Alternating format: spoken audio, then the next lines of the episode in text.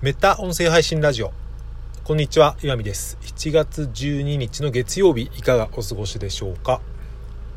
昨日は夕方ぐらいですかね。ものすごい雨が降りましたけど、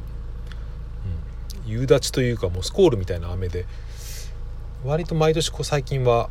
ああいう雨が何回かあるなと。都内とかの方はねあの地下鉄がなんか水浸しになったような映像を見たりしましたけど、うん、まあああいう雨があると急に涼しくなるからいいんですけど。はい。皆さんのところはいかがだったでしょうか？えー、まあだらだら喋ってしまうんですけどあの仕事中にマスクをですねまあ普通にしているわけですけど使い捨てのマスクを使っていて、うん、いつもはですねあのドラッグストアとかで買った箱入りの50枚ぐらい入ってる安いやつを使ってるんですけど今日たまたまそれを忘れてしまって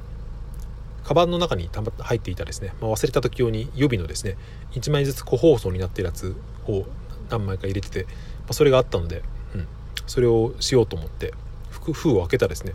なんか模様が入ってるというか、うん、マークみたいなのが入ってよく見たらですね、うん、サンリオのなんかキャラクターのマーク。僕が見る感じこれはピカチュウに見えたんですけどピカチュウってサンリオのキャラクターなんですかね？ちょっとよくわかんないですけどまあそんなマスクをあってですねちょっと一瞬ためらったんですけど、うん、まあ端っこだし誰も僕のマスクなんて見てないだろうということで、うん、今日は一日このマスクをしているわけですけど、うん、でまあこのマスクから話を無理やり広げてみるとですね、うん、なんかジェンダーの問題をですね割と僕は最近まあいろんなところで目につくのもあるしそういった関係の本をたまたま立て続けに読んだっていうのもあるんですけどジェンダーについて結構考えたりするんですよね。うんまあ、前々からそれなりに意識的ではあったつもりですけど、まあ、子育てとか結婚してからさらにその意識が強くなってここ最近またたまたまそういう本をいくつか読んだっていうことなんですけど、まあ、そもそもジェンダーって、まあ、別に説明するまではないかもしれませんけど、まあ、性差っていう意味ですあの性別に差による区別というか差別というかそれであのよく比較されるのが、まあ、身体的な、えー、性差はセックスでジェンダーというのはその文化的な性差っていうふうに説明をされますけど、うん、まだ文化的な性差ってことですねジェンダーっていうのは。ちなみに最近その読んだジェンダー関係の本で面白かったのがですねちょっとすみませんタイトルも書いた人の名前もかなりおぼろげなんですけど確かですねタイトルが「パパの、えー、家庭進出が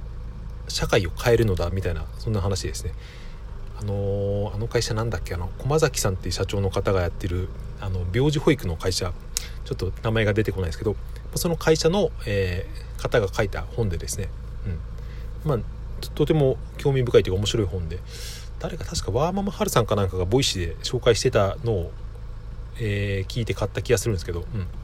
あ、妻も読むだろうなと思ってですね紙の本で買ったんですよね、うん、そしたら2人とも楽しく楽しくというか興味深く読んだ。すごく、うん、興味深い本だったんですけど、まあ、その本の、まあ、書いてあることは、まあ、一番その何て言うか、うん、根幹にあるそのメッセージはタイトルにもあるように、うん、男性の家庭進出、まあ、育児ですねこの場合は、うん、男性の家事育児が何て言うか、うん、母親のその社会進出をまあ、決めるというか、まあ、これ逆から言うと何て言うんでしょうね。よくあの女性の社会進出がっていう問題にされますけど、うん。まあ、それを可能にするっていうかそれの弊害弊害になってるのは、うん、男性の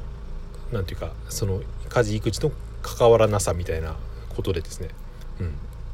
まあ、それは、うん。まあ、でもまあこの本はその男性を別に責めるっていうよりもそういう社会の構造があるよねっていうのをまあ、いろいろデータとかから可視化していくっていうですね。すごくうん何て言うか、うん、広まればいいなという思った本だったんですけど。僕は自分でそういう子育てをしているせいもあるかもしれませんけど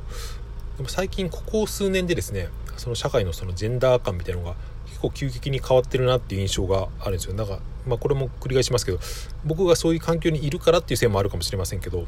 でもそれだけじゃないような気がして。明らかにその日本のなんかそういう性別に対するですねその文化的な差異みたいなのが、うん。まあ、なくなってるとは言えるかどうかは分かりませんけど結構変化しているなっていうのはいろいろあるんですよね、うん、例えばっていうのはですねすごく難しいんですけどちょっとかなりあの変変な角度から言う話で言うとですね「鬼滅の刃」をちょっと前に何年か前にあの流行った時に一気読みしたんですけどメルカリで買って。あの中で柱ってあのいるじゃないですか。その中であの胡蝶忍っていうあの女性の柱がいたと思うんですけどなんか僕はあのシーンというかその胡蝶さんがまあネタバレになりますけど死んじゃうじゃないですか、うん、あのシーンは結構衝撃だったんですけど、まあ、何が衝撃だったって、うん、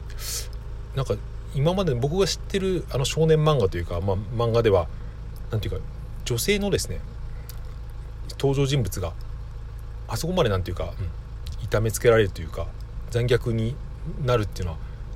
なんかあんまりですね、うん、ちょっと大丈夫なのかなって思っちゃうような意識が僕にはあったんですけどでも何ていうかですね、まあ、あれは書いてる作者の方、まあ、非公表ですけど多分女性の方っていうことで何、うん、ていうかですねあれは結構